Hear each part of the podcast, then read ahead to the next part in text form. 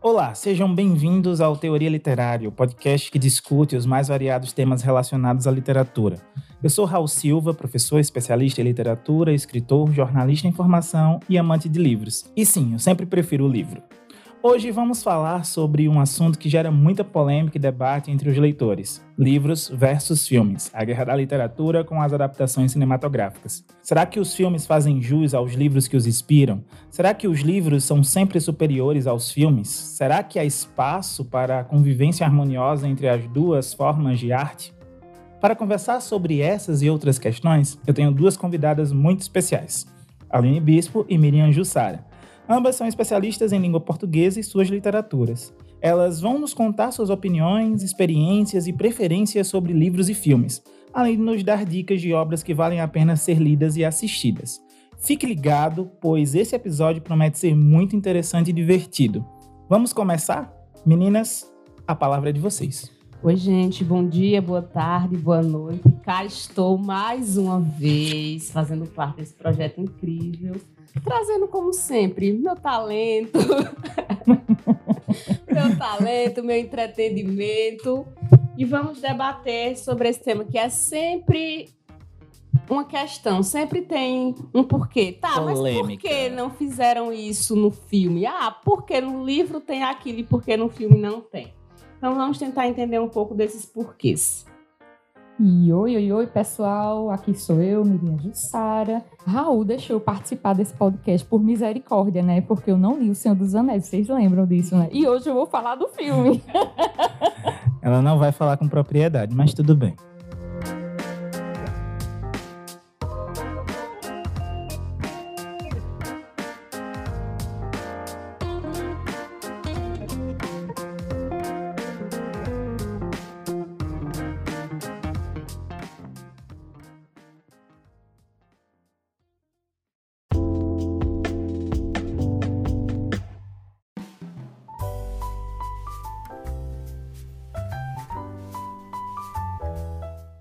Enfim, galera, são muitas as questões a serem discutidas dentro desse tema que é uma polêmica, ou melhor, polêmica atrás de polêmica.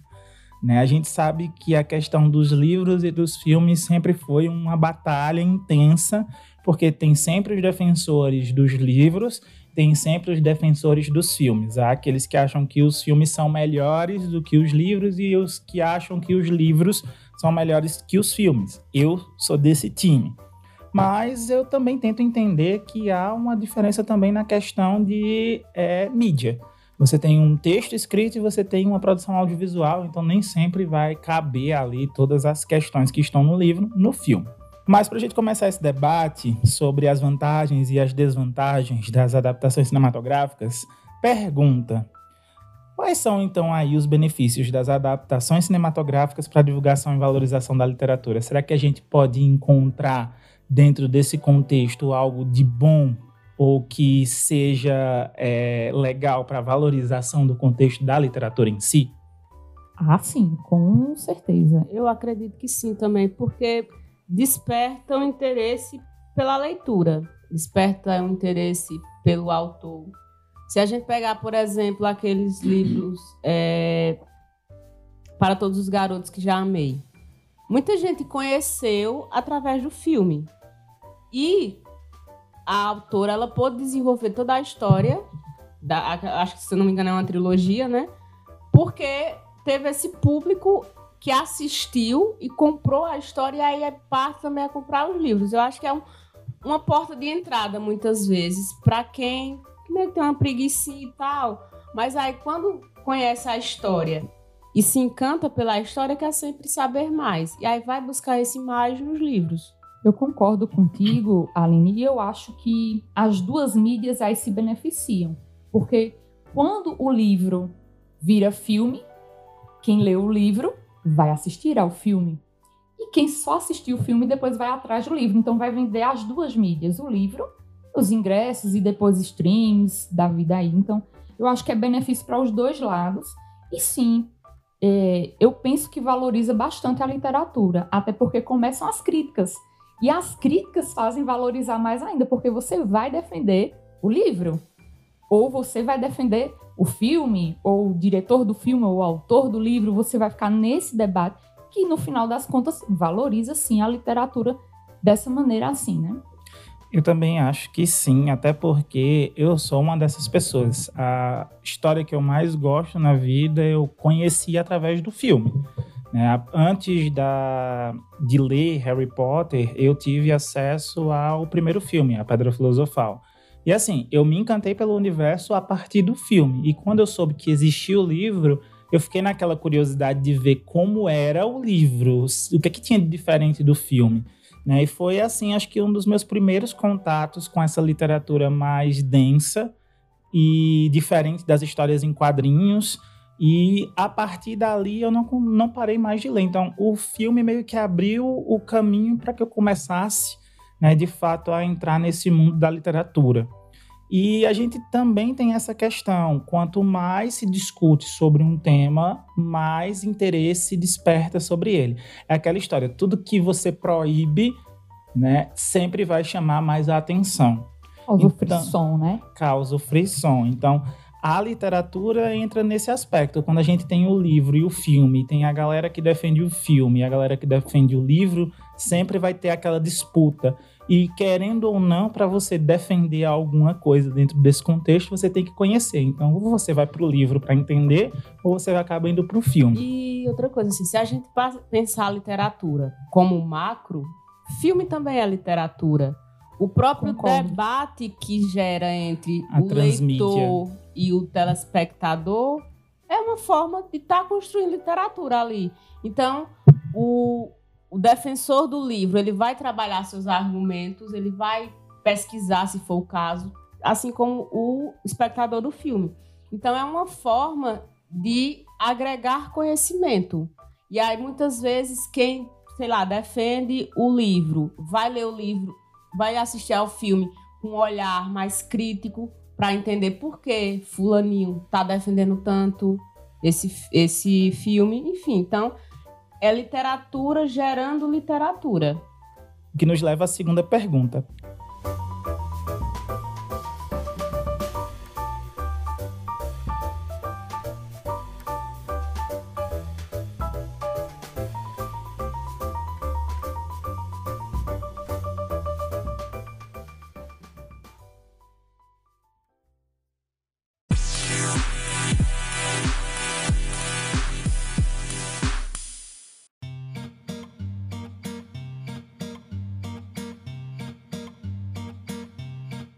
Quais são os riscos de se perder a essência e a profundidade das obras literárias ao adaptá-las para o cinema? Acho que, na minha visão, o que faz com que perca a essência, para mim, é quando eu vejo o filme e eu percebo que aquela personagem que eu imaginei de uma forma não é aquela forma que eu imaginei que aparece no filme. Ou então, determinada situação que eu imaginei de um jeito não acontece da mesma forma. Mas quando a gente para, quando eu paro para pensar que isso é o que eu imaginei, né, talvez não seja realmente a essência do livro, porque também tem a questão do autor. Exato. Exato, exato. Raul, eu concordo contigo nisso aí. Você, quando a gente tá lendo, né, a gente vai imaginando aquela cena, vai imaginando aquele personagem. Então, quando você vê na, você vê na tela aquilo que você imaginou e não está de acordo, são diferentes, até, até antagônicos muitas vezes, a gente se frustra. Nossa, não era assim, não, não era assim. E aí começa. No livro não era assim, no livro não era assado, nos quadrinhos não era assim, nos quadrinhos não é. Né? Quando começa lá a, a debater essa parte do, dos filmes que foram adaptados dos quadrinhos. E aí, essa, essa gente nerd, que eu me incluo tá no meio. ela. que eu me incluo no meio. A gente é muito cri-cri, né? É muito cri-cri. e é difícil agradar a gente, viu? Então fica complicado para o diretor que também leu a obra e também tem a sua imaginação, né? E que não tem recursos ilimitados. Exato. E assim, também é um, cabe o pensamento de que às vezes o que quebra essa, esse encanto na, na adaptação também parte às vezes da escolha do, de determinado ator. Às vezes a escolha não é porque o ator se encaixa nas características, porque querendo ou não as características de alguma forma elas vão estar ali descritas. Se o autor é alto, magro, loiro, moreno, vai estar ali descrito. Então, às vezes a escolha do ator ele parte de uma coisa, o ator que está no auge, o ator que é queridinho de Hollywood, por isso ou por aquilo, enfim. E aí, mais para um aspecto de venda do que para o aspecto de, de materializar de fato esse, esse texto. E aí acho que perde um pouco a essência quando o intuito não é a materialização da obra, mas sim torná-la vendável ou torná-la popular às custas de atores que estão na mídia. Ou então de um ator que o público queria muito ver em determinado papel. Por exemplo, The Rock como Adão Negro. Não foi muito bom, né? E é assim, as pessoas vão me odiar, provavelmente vão querer me matar, eu não vou poder mais sair na rua. Mas eu não acho que o The Rock seja um ator muito bom. Ele tem uma cara só, minha gente. Ele não consegue mudar de expressão. Enfim, mas é só o que ele, eu acho. Ele é ator de filme de tiro, porrada e bomba.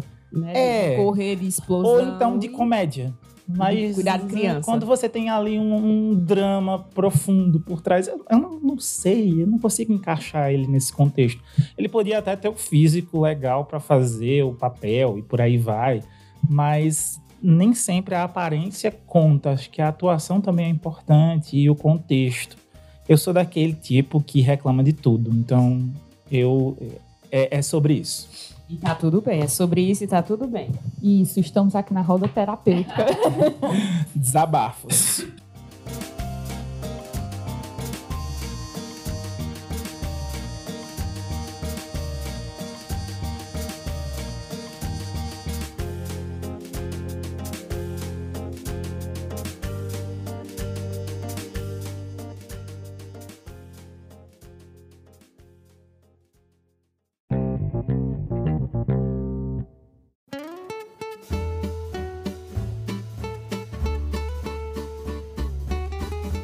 Então, diante de tudo isso que a gente já falou, como as adaptações cinematográficas podem influenciar a leitura e a interpretação dos leitores? Será que elas prejudicam essa interpretação e essa leitura? Será que elas favorecem? Bom, eu acho que não, pelo contrário. Eu acho que ajuda na interpretação, até porque vai, vai se gerar mais debate. Então, quando um livro é adaptado para o cinema, vai surgir mais popularidade, como a gente já debateu aqui, acho que exaustivamente já, né? Pelo contrário, vai causar mais debate e isso vai trazer novas interpretações. Então, quando eu estou debatendo com vocês aqui, eu estou olhando por um outro ângulo que talvez eu não tivesse percebido antes eu li o livro e percebi é, uma certa situação por um, por um lado, pelo lado da vítima, por exemplo. E aí eu vou para o cinema e assisto o Coringa, por exemplo, e o Coringa o mais recente, agora que é a versão psicológica, né, vamos dizer assim. E você vê uma pessoa que antes era um vilão e para mim agora passou a ser o coitadinho da história. Então você acaba vendo por outros lances e, e esses debates vai trazendo novas interpretações, novos olhares. Então nesse sentido, sim, a adaptação cinematográfica ela vai influenciar na interpretação e na leitura. No sentido de quê? Na leitura daquele personagem, na leitura daquela reflexão e por aí vai. E assim, a gente tem que pegar como cerne do, do, do debate a palavra adaptação se é uma adaptação, obviamente o diretor ele não vai seguir à risca tudo que está no livro. Por questões de, de ter que é, diminuir a história e tal, e também adaptar, trazer essa linguagem que é diferente. A gente sabe que a linguagem de um texto é diferente de uma linguagem de interpretação, de atores, etc. Porque o filme nada mais é que um grande teatro está sendo ali montado. Então, se, as, por exemplo, é, o que pega muito é a questão dos diálogos em alguns livros, que tem aqueles diálogos intensos, profundos. E quando parte para o filme, é um diálogo mais curto, não tão intenso. Então, é exatamente por essa questão de estar tá havendo ali uma adaptação. O que se pega muitas vezes é a parte central da história. E aí a gente reclama porque a gente quer ver mais. Porque muitas vezes não é a dependendo do livro, não é o, o enredo principal que pega a gente, que pega na nossa emoção. Às vezes é uma história ali mais secundária. Então é essa história que muitas vezes o livro, o filme não traz. E aí a gente sente falta disso. Eu entendo todas essas, essas colocações, mas eu ainda acho que perde a magia.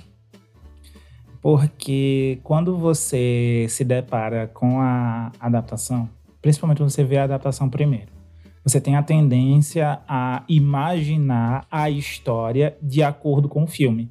E não imaginar a história como você imaginaria se você não tivesse tido aquela prévia. Como se, é, se você não tivesse tido. Um spoiler. Um spoiler, aquela ima imagem. Por exemplo, eu, quando li os livros do Harry Potter, voltando, né? Eu imaginei todo o contexto da história com base no primeiro filme né? Tanto o primeiro quanto o segundo, quanto o terceiro livro e por aí vai. Tanto que para mim foi uma das maiores decepções da vida foi a adaptação do terceiro filme. Porque para mim o Prisioneiro de Azkaban é o melhor livro de todos. Mas quando você vai para o filme, as coisas que eles omitiram no filme, a questão dos cenários, a questão de tudo como tudo é apresentado mudou tão radicalmente, porque mudou de diretor, que para mim foi uma tragédia. Eu odeio o filme. Eu odeio o filme.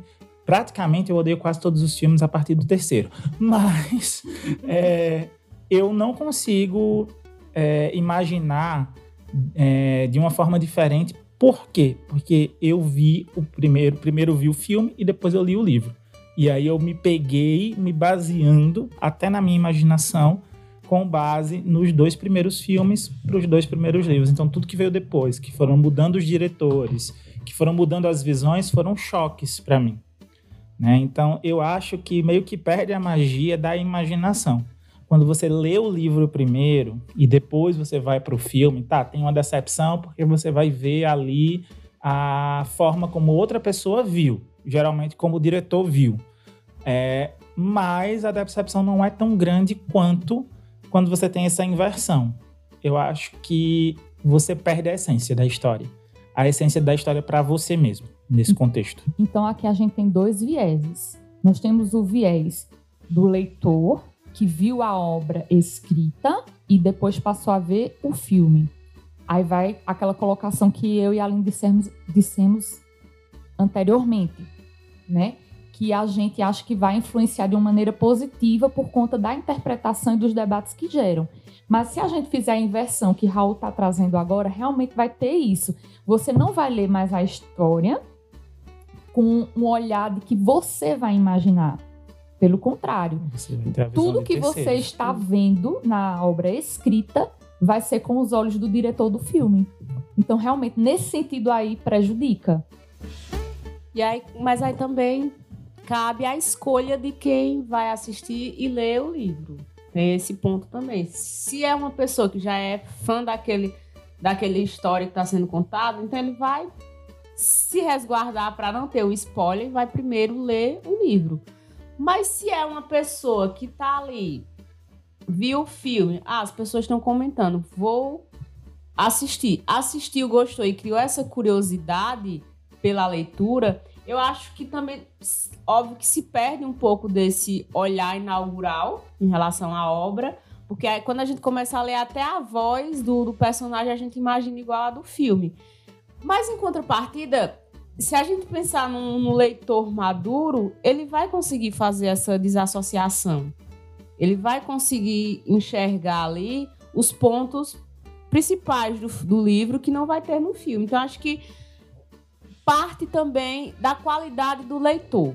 Não é só sobre a influência, não é só sobre. É, a questão da maturidade. É, a maturidade. Se ele tem essa maturidade de diferenciar o que é o livro e o que é o filme. Pronto, agora vai começar a briga. Porque, Raul, ele está chamando a gente de imaturos.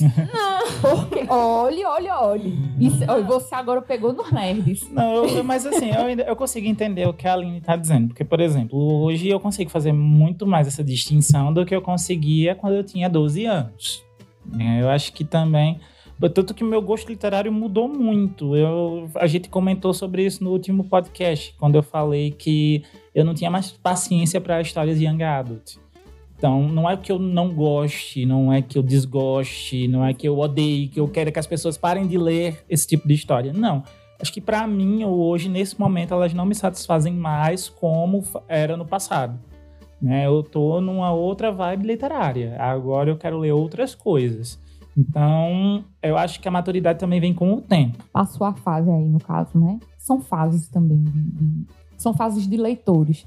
Eu conversando com a Aline antes de vir para cá no carro, eu disse: a Aline me presenteou com um livro de Fernando Pessoa, o livro do Desassossego. Eu não tinha obra ainda, e eu dizendo a ela: tu Esse acertar. livro é fantástico. Com certeza.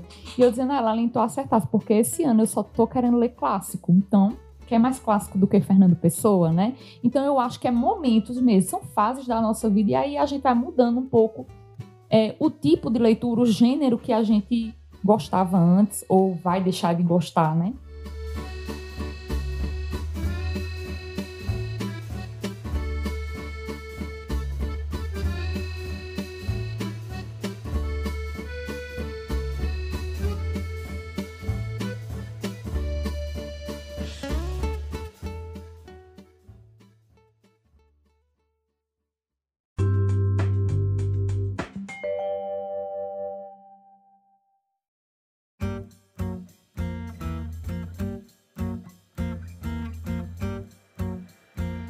Então, com base nisso, nessa questão dessa influência da adaptação na leitura, como é que vocês avaliam a qualidade das adaptações cinematográficas que vocês já assistiram? Aí depende. Eu depende que- de qual obra foi adaptada e por quem foi É adaptada. bem, é bem amplo, É. assim, porque realmente depende muito. Por exemplo, vou citar um que é A Culpa é das Estrelas. Primeiro eu li o livro, depois eu assisti ao filme. E pra mim, o livro nem assim não é o tipo de leitura que eu gosto. Então eu achei ok, mamão com açúcar. Gostei. Quando eu fui assistir ao filme, também, ok, mamão com açúcar. Eu acho que vendeu aquilo que era esperado. E aí a gente volta para essa questão de que muitas vezes a adaptação ela parte de uma questão vendável para midiática, enfim. E aí eu acho que o livro, ele vende, o filme vendeu aquilo que trazia no livro, pegou nos pontos chaves ali do, do livro, a parte do romance. Então, assim, vai muito de, de cada filme, de cada da expectativa que a gente cria em relação ao livro, da expect... do, do apego emocional que a gente tem em relação ao livro e a expectativa que a gente cria em relação ao filme. E a frustração ela vai trabalhar ali nesse, nesse meio de expectativas criadas e do apego que a gente tem ao livro. Quanto maior o apego que a gente tem ao livro, consequentemente maior vai ser as expectativas em relação ao filme. E aí, maior a frustração. Voltando ao exemplo da Culpa das Estrelas, eu não tive esse apego pelo livro, no entanto, eu não criei expectativas. Então, ficou morno, foi ok. Faz sentido. né? no meu caso, é O Senhor dos Anéis. Oba! Chegou O Senhor dos. Anéis, para mim, foi uma adaptação cinematográfica maravilhosa. Porque na minha visão de leitor, quando eu pego o livro e o filme, eu acho que o autor ele conseguiu fazer os cortes necessários. Ele tirou aquilo que precisava tirar e deixou aquilo que precisava manter. Claro que tem algumas coisas que ficaram bem diferentes do livro, mas não foi para mim algo gritante. O contexto do todo, né, vai, vai ser muito mais valioso do que só aquele momento. E quando você pega as versões estendidas, que você vê coisas que não estavam lá na versão pri- principal, na primeira versão, mas que foram gravadas, aí você entende que a questão do tempo de tela também influencia né, no que vai e no que não vai. Né? Até porque tem um, um prazo limite que uma pessoa aguenta ficar no cinema assistindo um filme. Né? Então ninguém vai querer ficar lá cinco horas assistindo um filme. No entanto, é, eu acho que ele foi muito assertivo naquilo que ele cortou e naquilo que ele colocou. Uma coisa que ele não fez, por exemplo, em O Hobbit.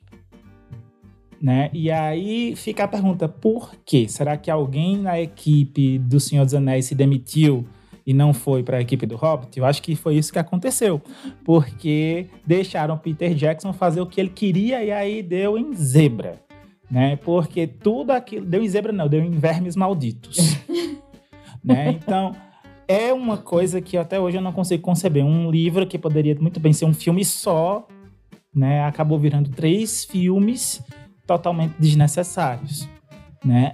E ainda tem um outro contexto. Quando a gente pega hoje a adaptação da série da Amazon sobre a obra de Tolkien, e vai falar dos dias antigos, ou seja, os primórdios da Terra-média. Boa parte, acho que da primeira temporada, se baseou no Silmarillion.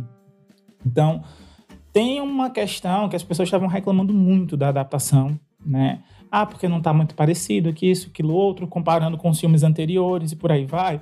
Mas eu acho que eles conseguiram fazer um bom trabalho com o material que eles tinham. Porque ao contrário de O Senhor dos Anéis e do Hobbit, não tem um texto narrativo sobre essa parte do texto, não tem as falas, não tem.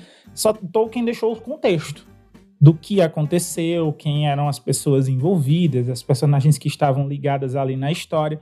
Se você pega o Silmarillion, é um livro que é como se fosse um livro de história. Não é um livro narrativo contando o que aconteceu com as ações das personagens, as falas, as motivações. Você tem dizendo o que aconteceu como se estivesse falando do tempo, de uma linha do tempo.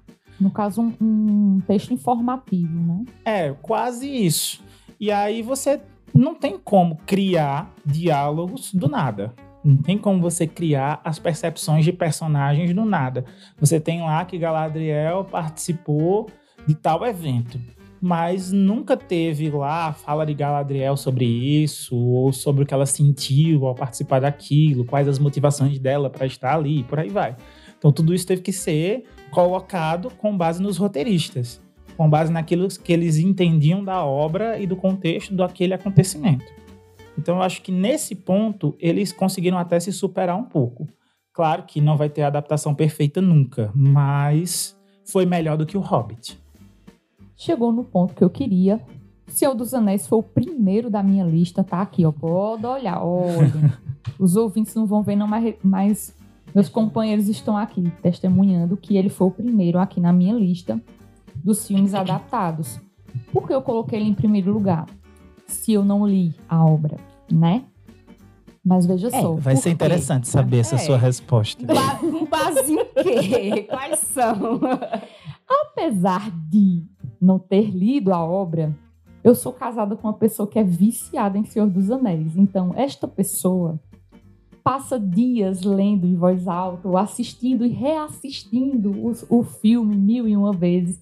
Eu fui obrigada a assistir a versão estendida. Você não tem noção do que é isso, não. Mas tudo bem. Eu gostei da adaptação. Três horas e meia de filme. Três horas e meia de filme. Eu assisti por livre e espontânea vontade nesse caso aí, tá? Não foi obrigada, não. Eu tô só resenhando mesmo. Eu queria ver a versão estendida até para comparar com a outra versão, né? Que eu vi no cinema. E assim, eu acho que de todas as obras que a gente discutiu até agora, e tem inúmeras outras que nós podemos discutir ainda, ou não, dependendo do nosso tempo aqui, o Senhor dos Anéis, para mim, foi a melhor adaptação que poderia ter acontecido. Eu só não gosto daquele bichinho feio. O, o, o Gollum. O Gollum. Eu só não gosto dele. O resto é muito interessante. Ó, tá aí. O Gollum, ele é muito próximo do Coringa. Se você parar para analisar, né? Pelo menos no filme, nesse novo filme do Coringa. Que o filme ele apresenta por que, que o Coringa se tornou Coringa, né? Uhum. E o Gollum, ele é vítima do mal do maior. Ele vai ser a, a, a, Ele vai ser um vilão, ele vai ser meio que um anti-herói, ali no contexto do Senhor dos Anéis depois. Mas ele vai é, agir de acordo com o que aconteceu com ele. Ele só age daquela forma, ele só se comporta daquela forma porque ele foi seduzido pelo poder de um anel. Um anel é, enfeitiçou ele por anos e ele se tornou vítima daquele poder. Então, a mesma coisa que aconteceu com Frodo, a mesma coisa que aconteceu com Bilbo, numa escala muito menor. Assim, o que no, o que eu quero debater aqui não é o, o, papel do Gollum lá, é só porque ele é feio.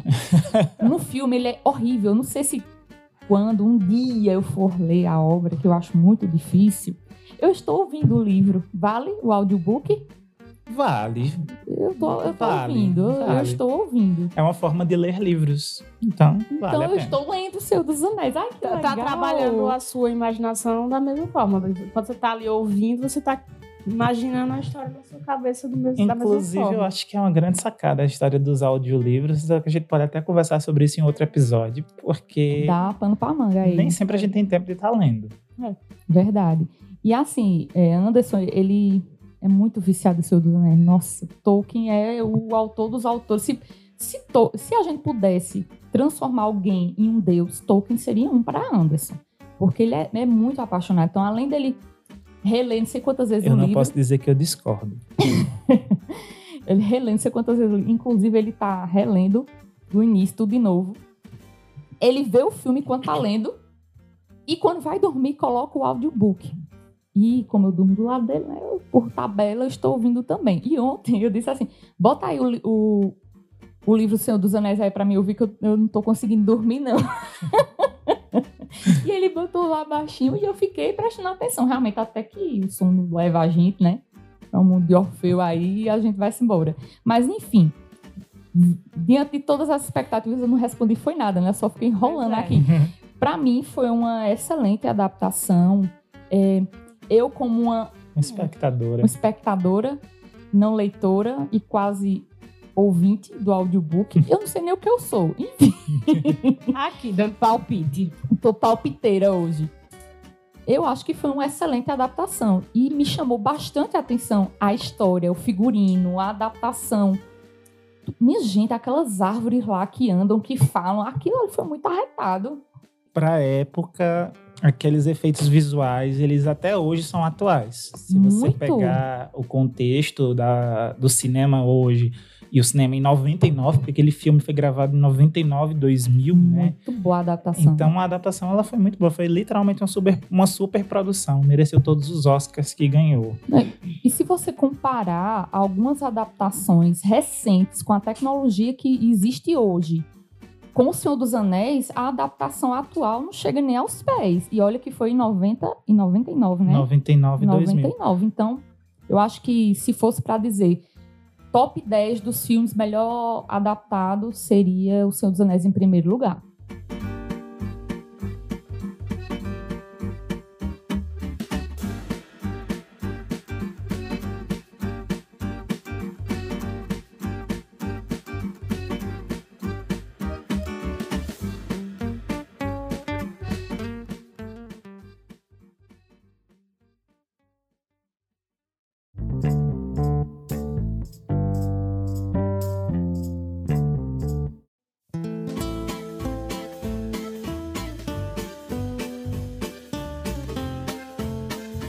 Isso nos leva às próximas perguntas. A gente até meio que respondeu essas duas próximas perguntas, que são as adaptações que valorizaram as obras originais literárias e as que não.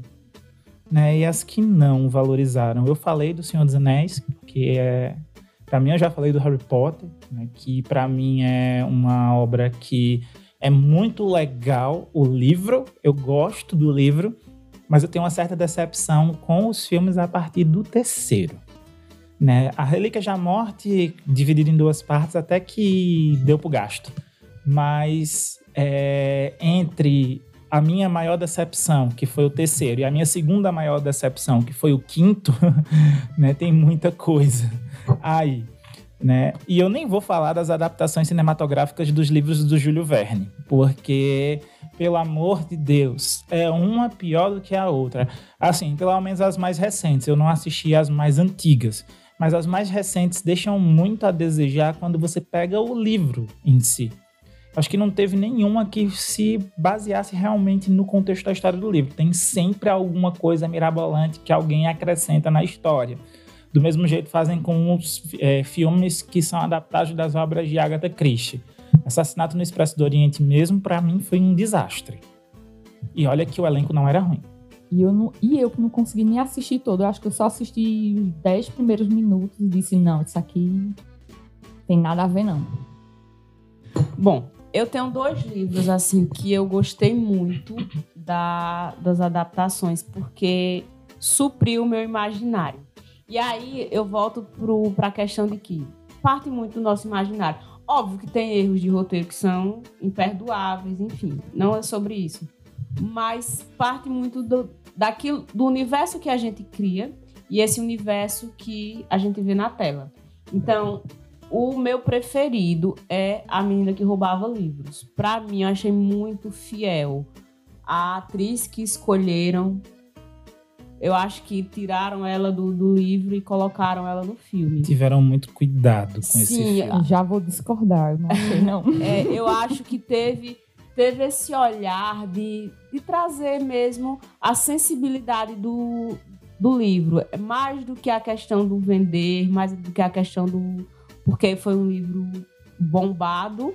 Então, mais do que ganhar dinheiro em cima disso, eu acho que teve, de fato, esse olhar... É, então, esse olhar sensível à história e trazê-lo para a tela. Então é o meu preferido. Dentro dessa temática da menina que roubava livros, né, a Segunda Guerra Mundial, e tem mais dois livros que eu acho que também foram muito bem adaptados no contexto é, de respeito também ao contexto histórico e ao contexto da obra, da mensagem da obra. Foi o Menino do Pijama Listrado, Sim. que também ele é muito fiel ao contexto do livro. E também temos a adaptação mais recente, eu acho que ela é de 2014, 2015, de O Diário de Anne Frank, né, que também captou muito da essência do diário. Né, quando você pega, o, você pega o contexto de uma obra epistolar que é cheia de entradas de um diário, que não tem uma sequência de lógica é, ali, são só pensamentos de uma menina que estava vivendo escondida para não ser presa e morta por conta de um regime de um lunático. Né? Você tem ali uma, um, uma, uma obra muito profunda. Eu acho que a adaptação ela conseguiu captar muitas coisas que no diário você fica imaginando aquela situação e o filme acabou retratando muito bem essas situações. Imagina você adaptar o anexo secreto passar aqueles anos todos dentro de um cubículo. Como você adaptar? Uhum. Então, não deve ter sido nada fácil fazer e, isso, e né? trazer a, o psicolo, psicologismo ali, né? Na, na construção da cena e tal. Uma impressão que eu tenho, que é uma impressão muito pessoal, de acordo com as vozes da minha cabeça, é que esses... É esquizofrênico? Talvez.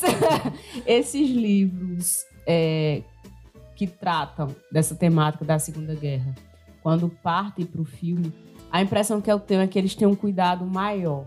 Eles têm esse cuidado de trazer essa parte pesada da história, assim, esse, esse sentimento de fato do. Óbvio que não se assemelha ao que foi vivido, mas que se, que se aproxima daquilo que foi vivido. Eu, eu acho que esse compromisso, eu também tenho essa impressão. Eu concordo, eu tenho essa impressão também eu acho que isso tem que acontecer até porque a gente tem um compromisso com a verdade dos fatos. A gente não pode distorcer de forma alguma aquilo que aconteceu. Ou romantizar. Ou né? romantizar. A gente tem que mostrar que aconteceu, como aconteceu, para que não se esqueça nada, para que também não se repita. E olha aqui, a gente mostrando os fatos do jeito que eles aconteceram, ainda tem gente que quer um repeteco da história. Imagina se não tivesse esse, esse registro mais fiel desse contexto, dessa época. E aí a gente pode puxar para um outro linha de pensamento aqui. De fato, essas histórias baseadas em fatos reais, digamos assim, elas têm esse compromisso com a verdade.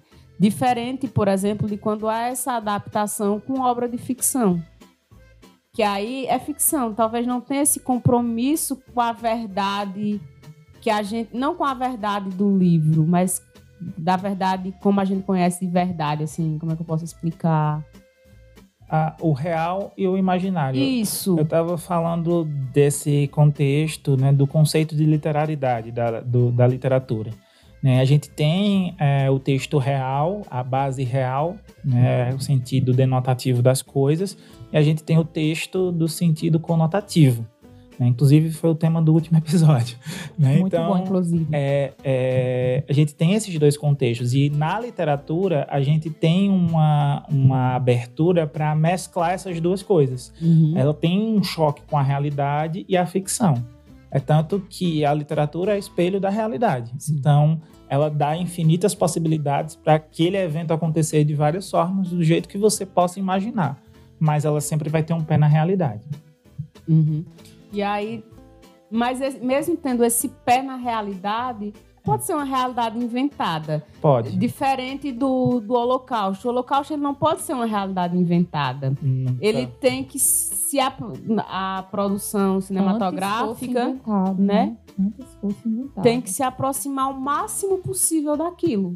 Então, talvez esse cuidado, de fato, com essas histórias de guerra, elas se aproximam mais, de fato, tentem se aproximar mais do, do real, real, sem ser o real inventado. Um filme, inclusive nacional, que me chama muito a atenção nesse contexto foi Olga, né, que trouxe esse peso, né? E trouxe, eu acho que pela primeira vez, ou pelo menos que eu me lembre, foi a primeira vez que eu vi no contexto de uma produção brasileira é, colocando a- o Brasil no cenário da Segunda Guerra Mundial, ou do Holocausto, ou do contexto do nazismo né, sem pôr panos quentes nas personagens históricas, né, sem ficar passando pano para ninguém e mostrando de fato o que aconteceu, como aconteceu e por que aconteceu daquela forma.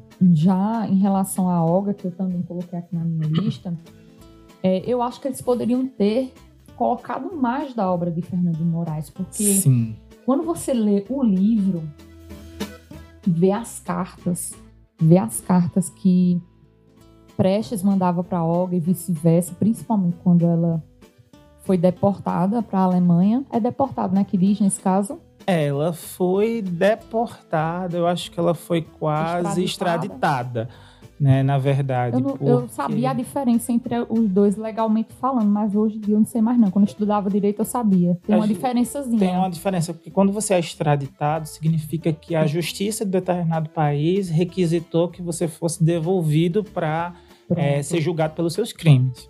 Né? Ser deportado significa, por exemplo, que você estava lá ilegal naquele país e você não, não poderia ficar, então você vai voltar para o seu Voltar. país de origem. Mas não tem uma implicação legal no país de origem como tem a extradição. Né? E no caso de Olga, ela não poderia nem ter sido extraditada, porque ela era casada com um brasileiro. Então ela E tinha- estava grávida. e estava grávida, exatamente. Ela tinha direito à nossa cidadania. Minha gente, quando eu li esse livro é, de Olga, eu chorei tanto, tanto, tanto. Minha gente, foi muito choro. Muito, muito, muito. As cartas são muito pesadas. E quando você se coloca no lugar de Olga, ela não é uma personagem. Ela é uma pessoa real que viveu aquilo. Só que o negócio E é as tão cartas são reais. aquilo é tão fora da realidade que você faz, meu Deus, isso aconteceu de verdade, isso não é ficção, não. É aquela coisa, é tão real que impressiona como uma pessoa pode ter vivido aquilo, Suportado suportado, aquilo, aquilo. né? Assim, foi um- de uma crueldade imensa. E quando eu assisti o filme, eu fiquei super empolgada, né? Quando eu vi que ia passar na Globo, porque eu não tinha, eu não tinha acesso a, ao cinema na época e tudo mais. E quando eu vi, vai passar na Globo, Olga. Eu disse, não, mentira. Fiquei naquele frisson, né? Fiquei naquela alta, na expectativa lá em cima.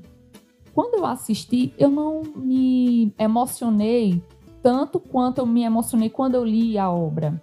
Então, na minha visão assim de leitora e depois espectadora, eu acho que não foi uma boa adaptação. Mas olhando tua interpretação agora, Raul, eu não tinha pensado por esse lado de um filme brasileiro colocar o Brasil num, num patamar que nunca ficou em filme assim de Segunda Guerra. Então, nesse sentido aí, é, eu acredito que valorizou. Não sei se isso é uma valorização boa, mas valorizou o que aconteceu no Brasil, porque a gente fez parte disso de uma maneira muito cruel, né? Mas Assim, o que, o, o que eu achei ruim na obra cinematográfica foi justamente assim, não ter trazido as partes que a Aline já falou agora, as partes mais sensíveis do livro.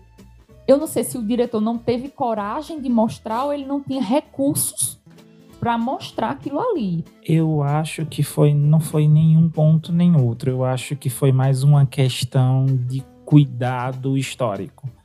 Ah, talvez é, tenha havido um certo receio de mostrar mais abertamente o contexto político em si e o contexto social da época, até por conta das personagens envolvidas, porque a gente está falando de Getúlio Vargas, né? Então, Uhum.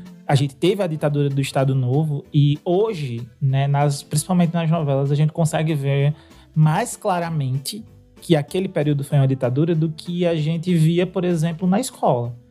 A gente estudou o Estado Novo, mas foi uma passagem, não foi bem uma explicação de que aquilo foi um processo de ditadura. Quando a gente vê na escola, cortando tua fala, Raul, desculpa, mas quando a gente vê na escola, eu mesmo dei a mínima importância. Também tem esse fator. né? Porque a gente não viveu aquilo, mas os nossos pais viveram. E eu acho assim que quando você está vivenciando a história, você não dá a devida devida importância. Então, ah, não era tudo aquilo. É, eu estava conversando com um médico daqui de Arco Verde, não vou citar o nome, mas eu fiquei horrorizada quando ele disse que queria que a ditadura voltasse. Eu disse, como assim? Ele, eu vivi na ditadura, era ótimo. Tinha hora para entrar, tinha hora para sair, a gente não podia ficar na rua. Hoje em dia esse povo fica aí na praça, não sei o quê. Um senhor já, né? Mas, gente, olha só o que ele disse. Ele viveu o contexto da ditadura, mas para ele era bom. Porque ele era uma pessoa privilegiada, né? Então, quem é privilegiado, qualquer momento que você passa vai ser bom. Mas para quem não é?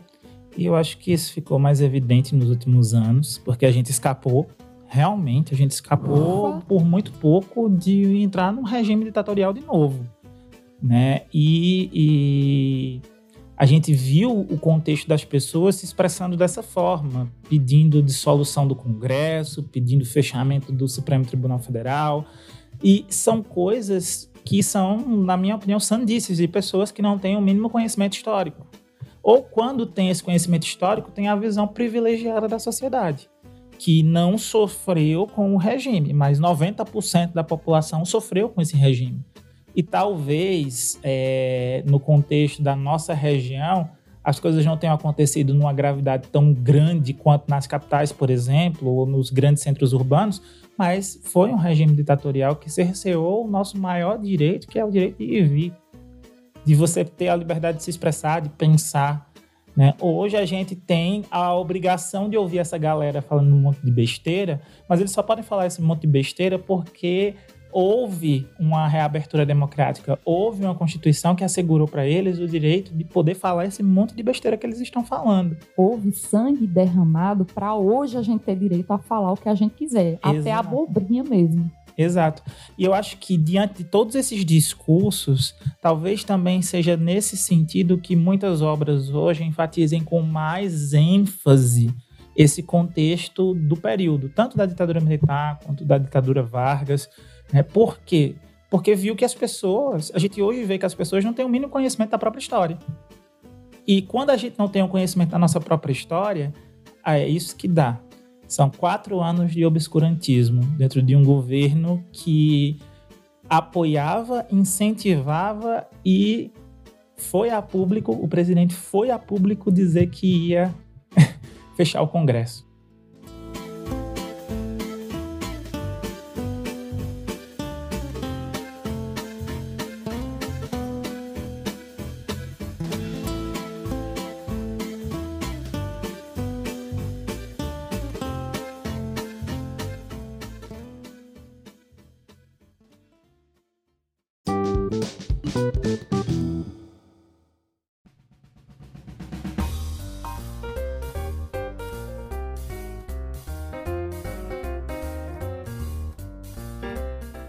Posso voltar para a menina que roubava livros? Pode. Porque A gente Não. já falou 46 minutos, mas você pode. Ah, assim, porque quando a Aline tava falando, eu cortei a fala dela e disse que a gente ia brigar, não foi? Por conta da adaptação. Não, eu não achei uma adaptação ruim, não. Achei uma adaptação boa, mas eu também queria mais. Eu tava esperando mais daquele, daquele filme, porque o livro foi outro choro, muito choro e muito choro. Gente, é muito lindo esse livro. E eu resisti bastante a ler. E aí, no projeto que Raul fez no finado Mundo Ex Libre, que era sobre livros sobre temas da Segunda Guerra, tava lá a menina que roubava livros e, e aí eu fiquei na vontade, não, vou participar desse projeto com esse livro.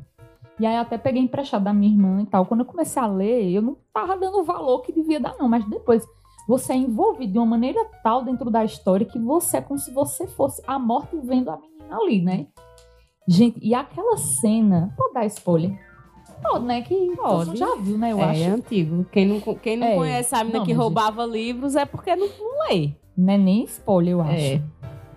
Gente, aquela cena que tem a explosão lá no, no vilarejo que mata a mãe dela e tal, que a morte vem recolher as almas e tal. Gente, aquilo ali, no livro eu chorei pra caramba. No filme eu chorei, mas não tanto quanto.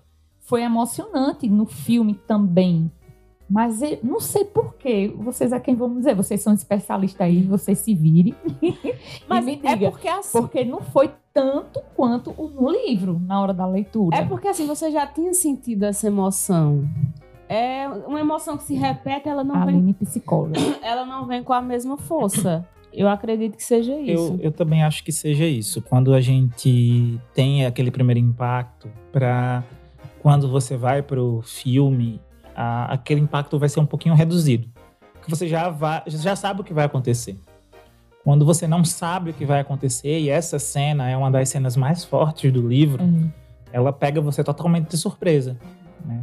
Eu acho que também uma das grandes sacadas de A Menina que Roubava Livros é dar um novo sentido à morte. É Porque a, a morte que a gente conhece, ela é destruidora, né? Ela é uma coisa horrível, é uma coisa terrível. Tanto que a gente nem pensa tanto nela. É porque se fosse pensar, ninguém vivia. Mas, é, quando a gente pega o contexto da visão da morte, dentro da perspectiva de a menina que roubava livros, você tem uma morte que não vem para o mal.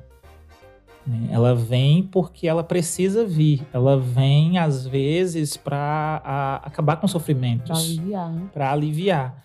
né? E aí você tem esse contexto, mas ao mesmo tempo você tem o contexto daquela menina. Porque tudo é baseado no ponto de vista de uma menina, não é uma mulher, não é um adulto. Eu acho que é isso que pega também. É a questão de ser na visão da, da criança ali, da adolescente. Acho que talvez se fosse na visão de um adulto, não traria a sensibilidade que, que traz.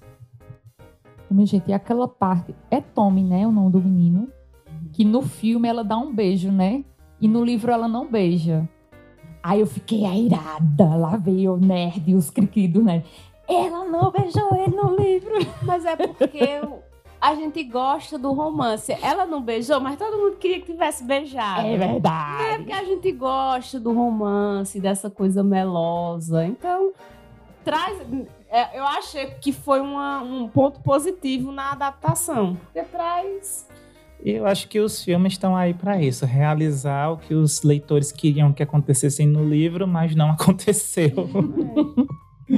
Que aí também pode ser uma, uma faca de dois gumes, né? E longe demais nesse querer do leitor. E aí perder totalmente o. é. Foi assim que É. Game of Thrones se perdeu, né?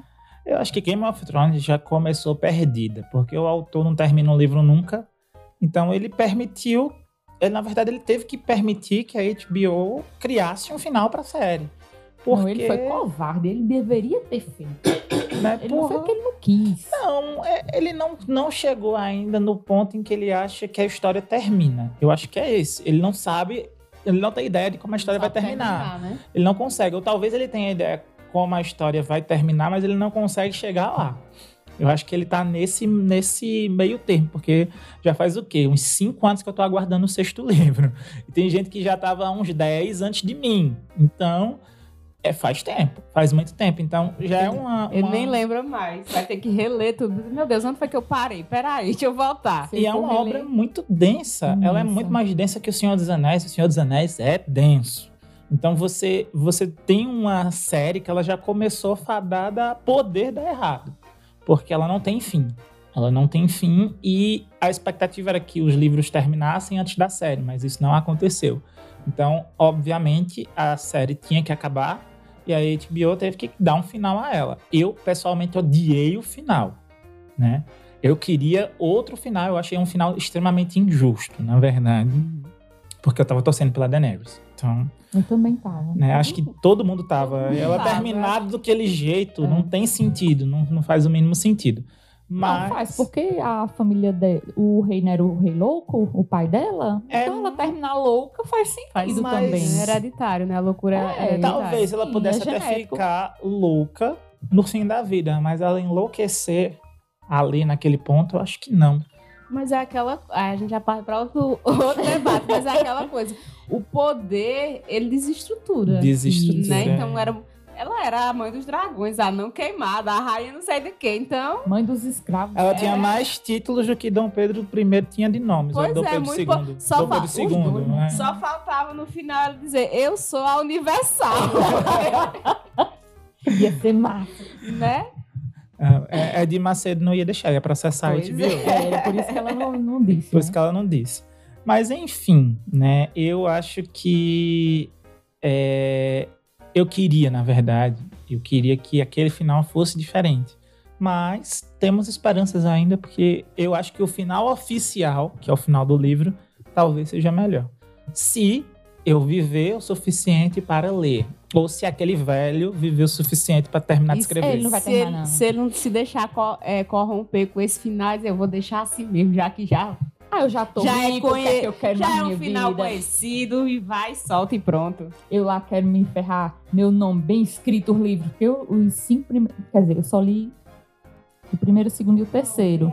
Muito bem escrito. Imagina ele fazer uma coisa mal feita, por exemplo. Ah. Um final mal feito. Aí ele também ia se prejudicar, né? No final das contas.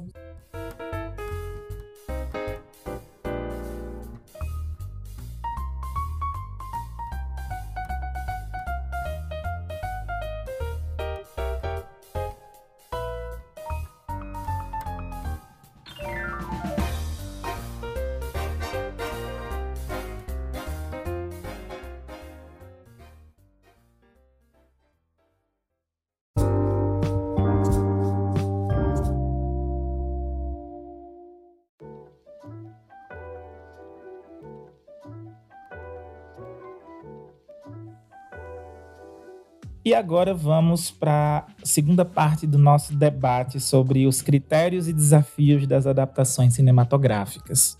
né?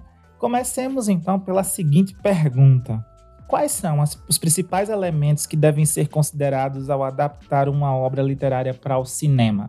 Lembrando que isso é no nosso ponto de vista, tá, pessoal? Ninguém aqui é especialista em cinema, formado em cinema. A gente só manja de literatura mesmo. Tudo aqui de acordo com voz- as vozes da nossa cabeça. Eu acho que tentar, tentar trazer a parte sensível que é descrita. Seja a parte sensível do, do cenário, do enredo, das características do personagem.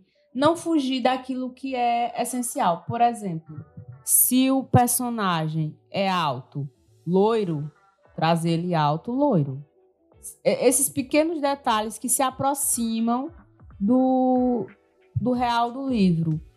Trazer, é, como é que eu posso dizer? As falas, as partes dos diálogos, trazer tal qual foi escrito no, no livro, porque aproxima. Então a gente, quando tá lendo, tem lá aquele diálogo, a gente vai imaginando as vozes, por exemplo. E quando a gente vê isso na tela, mesmo que com outras vozes, mas aproxima do nosso, do nosso imaginário. Eu já acho que os principais elementos que devem ser considerados são os elementos realmente da trama, né? É, o enredo em si, o conflito principal, conflitos secundários podem ser até retirados, mas se um, um conflito secundário, por exemplo, ele está muito interligado com o principal, ele não pode ser cortado. Concordo com a Aline que as características do personagem devem se manter, deve ser preservado.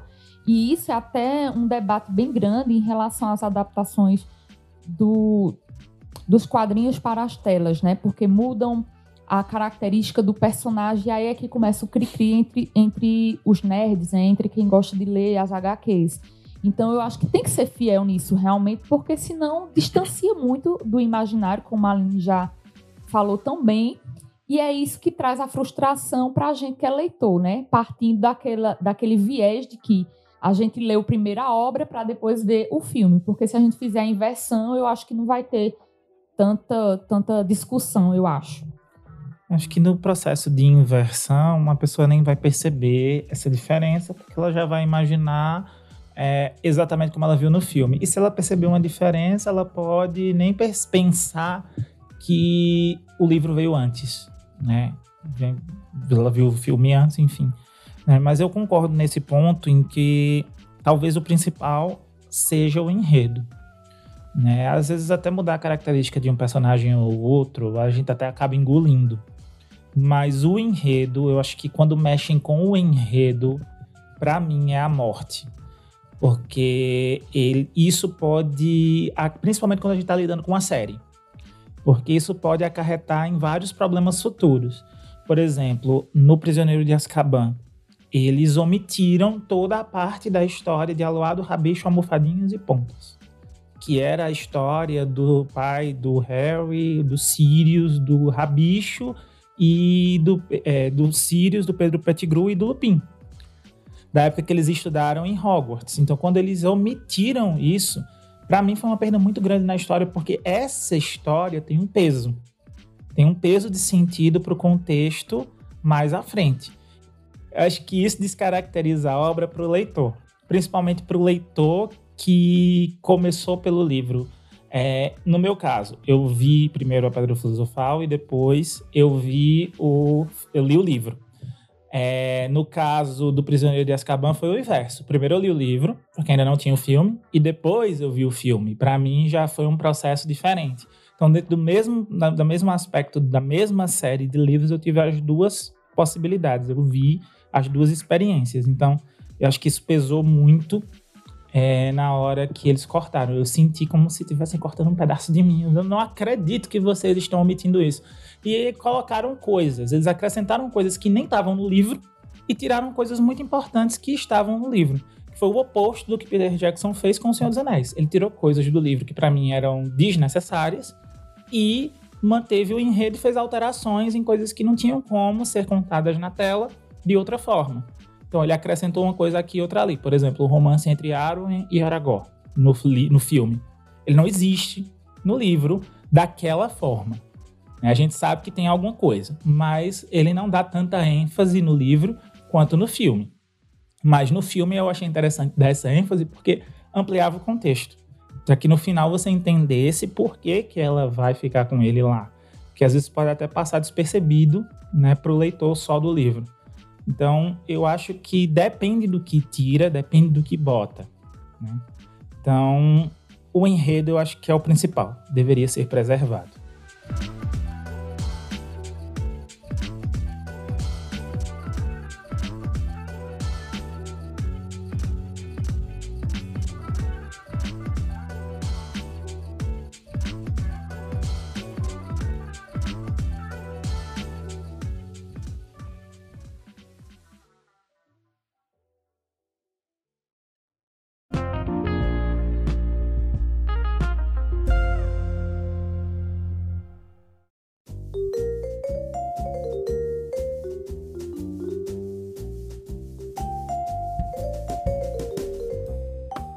Indo agora para a nossa oitava pergunta. Quais são as dificuldades e limitações que os cineastas enfrentam ao realizar esse trabalho? Na minha visão, eu acho que até já coloquei isso lá atrás, que acho que talvez a principal visão seja a transposição de mídias. De uhum. você ter o livro escrito e depois o filme audiovisual. E assim, também manter o meio termo ali entre o que precisa de fato, como você falou, ser é, transmitido tal qual está no livro e o que pode ser alterado.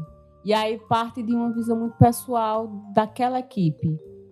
para a visão do, de determinado diretor, pode alterar tal coisa, mas talvez para o leitor, de fato, aquilo era essencial. Então, acho que tentar manter esse equilíbrio, tanto para agradar o leitor, quanto para agradar aquele que é só telespectador.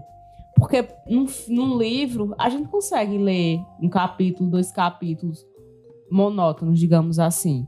Mas se a gente for para um cinema, a gente não consegue 15 minutos de monotonia, a gente quer ação.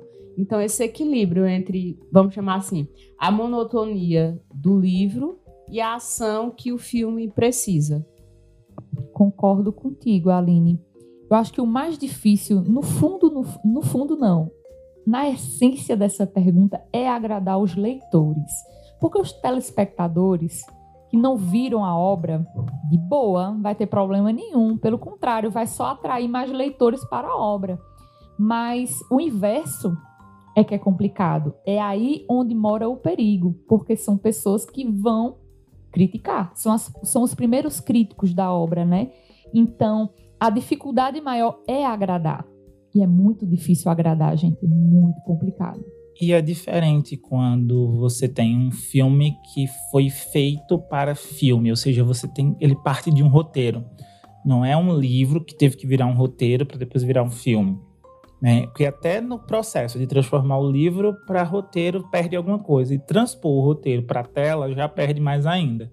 Porque vão ter várias cenas que não vão entrar, vão ter cenas que vão ser deletadas por conta do tempo de tela, ou então por conta de algum defeito na gravação que não poderia ser refeita, e por aí vai.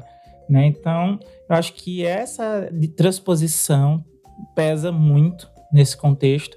E isso também que vocês colocaram, né? De manter essa essa questão, Esse equilíbrio. Desculpa, Raul. Essa questão que a Aline falou, a monotonia. Você aguenta ler dois, três capítulos monótonos? Porque leitor é um bicho teimoso, né? Ele não tá gostando muito do livro, mas ele vai lá insistir. Não, é, ele é bom, ele é bom. E você vai insistindo e vai vencendo aquela monotonia que no início do livro realmente tem, né? Para chegar a cativar o leitor. Mas quando você vê 10 minutos de tela, 10 minutos não, 10 segundos de tela sem nada, vocês já, já pararam para ver? Não, não, tem aquelas TV aberta como era antigamente, que fica, uhum. ficava só aquele. A tela preta, né? A tela preta ou aquele coloridão uhum. lá. Tu aguenta ficar 10 segundos vendo aquilo ali? Uhum. Não. Então, realmente, é, essa, essa limitação de como trazer para a tela algo que atraia, porque se o filme não for legal, as pessoas vão sair do cinema. Uhum. E aí, aquilo que foi investido, bilhões e bilhões de dólares, vai por água abaixo. E outra, o que eles gastam para produzir, eles têm que lucrar em cima, pagar dívida, lucrar em cima e pagar os atores que são caríssimos, né? Estratosférico o salário deles, né? Então realmente tem que ter uma rentabilidade. Então ele não vai olhar a obra só pela obra, ele também vai olhar o que está dando lucro. É, querendo ou não, o filme é um produto. No final das contas, uhum. é um uhum. produto feito para venda. Eu acho que também tem outra outra coisa né? Aconteceu com, por exemplo, a adaptação de A Bússola de Ouro. Né? Quando a New Line Cinema quis adaptar né, a, a Bússola de Ouro, aconteceu uma série de protestos religiosos no mundo contrários a essa adaptação. Inclusive, até a igreja, o Papa na época se meteu no meio dessa história, né? E a New Line Cinema ficou com medo de colocar o contexto da história como deveria no filme. Tanto que o filme que foi para o cinema foi um, o filme que foi para o DVD foi outro. Né? Eles encerraram. Literalmente, a produção acabou sendo tão prejudicada com tantos cortes, não foi nem a qualidade da produção em si, mas os cortes que foram feitos deixaram os leitores da história muito decepcionados. E isso acabou tendo um processo de boicote ao filme, não rendeu a bilheteria que deveria, e aí, consequentemente, a produção foi cancelada. A gente passou anos para ver uma adaptação novamente da história. Né? Por exemplo, A Bússola de Ouro foi de 2009 e a gente levou mais de 10 anos para ver uma adaptação de novo, que foi a adaptação da, da HBO com a Warner, né, de His Dark Materials, que na minha visão foi uma senhora adaptação, porque eles colocaram a essência da obra exatamente como ela deveria ser, independentemente de crítica religiosa, de gente reclamando. eles seguiram o livro. Né? E o Pullman estava na, na, na, O autor ele estava na produção da, da série. Então, sustentou bem. E você teve ali uma, uma adaptação que foi, para mim, magistral. Acho que foram três temporadas realmente bem feitas, com uma quantidade de episódios certeiros e contou a história e, e deu tempo de tela, explicou e deixou cada personagem se desenvolver muito bem dentro do contexto. Então eu fiquei encantado com a produção. Eu assistia aqui e ficava, poxa vida, como ficou próximo. Tá, teve mudança, teve mudança, mas ficou muito próximo. E eu acho que a escolha também da atriz para fazer a, a, os três atores principais, os quatro, né? O ator que fez o Will, o ator que fez a Lyra, a atriz que fez a senhora Coulter e o ator que fez o, o Lord Asriel foram muito bem escolhidos também. A, a Ruth King, o James McAvoy fez o, o Lord Asriel e eu esqueci o nome do, do dos outros dois atores. Depois eu lembro. Eu sei que a menina ela fez Wolverine, não foi que era a arma X. Mas assim, foi muito bem construído muito bem construído e assim foi uma, uma outra adaptação que eu achei que foi magistral. Assim, Raul, tu tocasse num ponto que eu queria falar antes de tu vir, Aline, para a fala agora. É, a gente tem, é, acho que uma ideia de que quando é o autor do livro que está lá, que faz o roteiro, que está junto com o diretor construindo essa adaptação. É o pesadelo do diretor na nossa cabeça isso dá certo, né? Mas eu vou dar um exemplo de um filme que não deu certo. Nem sempre. Nem sempre dá certo, né? É o caso da daquela trilogia, né? Amor e Gelato, que quem escreveu, a autora que escreveu, esqueci o nome dela agora, ela fez o roteiro do filme. E o filme não tem nada a ver com o livro. Nada a ver. Os personagens são diferentes a, a temática principal que é abordada lá tá diferente do livro e foi assim um bafafá nos bastidores entre leitores que ficaram super decepcionados com a própria autora, que era roteirista e diretora do filme. É, quem nunca se decepcionou com o autor, né, J.K. Rowling? é, outro ponto que Raul falou que eu acho que é importante também é ter coragem para bancar essa história, para o diretor bancar essa história é um ponto também importante. Que, assim, a gente sabe que, em teoria, não é só o diretor que manda. Tem todo o dono do estúdio, toda uma questão que financeira. Eu diga, que eu diga as adaptações da DC na Warner, hum. né? Então, assim, é preciso também que o diretor ele tenha coragem de bancar aquela história. E aí, muitas vezes, talvez, né, a gente não sabe, mas talvez falte um pouco dessa coragem e por isso se perde tanto nas adaptações o Zack Snyder ele teve que lançar uma versão estendida do filme da Liga da Justiça de acordo com como ele queria ter feito, porque os grandes donos dos estúdios da Warner achavam que sabiam mais do que ele na hora de fazer o filme e quiseram um filme diferente. Então, o filme que foi para o cinema é um filme totalmente diferente do filme que está no streaming na versão estendida, que é a versão do diretor. Que é bem melhor, inclusive. Muito melhor, consideravelmente melhor. Então eu acho que tem também essa questão. Às vezes o produtor, o dono do estúdio, tem que saber recolher sua insignificância e deixar que o diretor Verdade. também trabalhe, né? Eu acho que também tem isso. Às vezes pesa, ou então às vezes o próprio ator acha que sabe mais e quer fazer de um jeito que não é bem o jeito que está no roteiro, não é o jeito que o diretor acha que vai ser melhor e faz as próprias mudanças a gente tem várias coisas que podem atrapalhar aí nessa produção. É uma grande disputa de egos, na verdade, né? Porque aí tem o ego da equipe, tem o ego da produção, tem o ego do diretor de querer que o filme se sobressaia ao livro, e aí são N, N fatores que no final, no frigir dos ovos, acabam influenciando.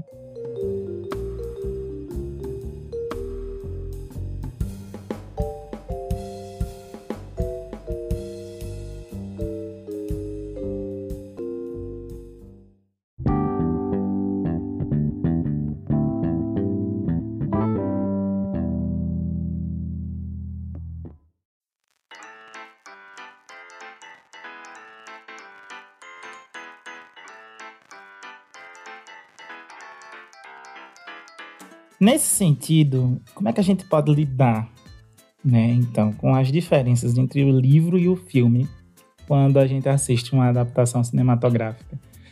Eu penso que a gente tem que começar a parar, a, a separar um e outro, entender que o livro é o livro e vai ser sempre o livro, e o filme, ele é, como o próprio nome diz, uma adaptação.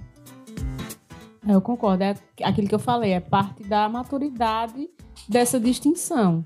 Que o, o diretor, ele não tem como atender as expectativas e a, a, o imaginário. o imaginário de todo mundo. Porque, assim, é, tem a maioria das adaptações elas desagradam, de fato, a maioria dos leitores, mas tem aqueles que ficam satisfeitos. Então, é ter essa maturidade de, de separar, de entender que a, a tela, ela não vai. É, como é que se diz? Não vai atender às suas expectativas, às expectativas do seu imaginário.